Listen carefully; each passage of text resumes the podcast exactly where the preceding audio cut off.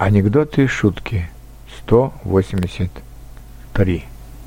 Я всегда так боялся этого дня. Надеялся, что он никогда не придет, что я смогу этого избежать. Но вот он все-таки настал.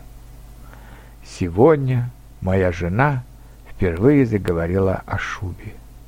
Кто-то из ее подруг уже получил шубу в подарок от мужа-миллионера. Значит, и ей надо, хоть я и не миллионер. Прощай, машина, прощай, отпуск в Италии.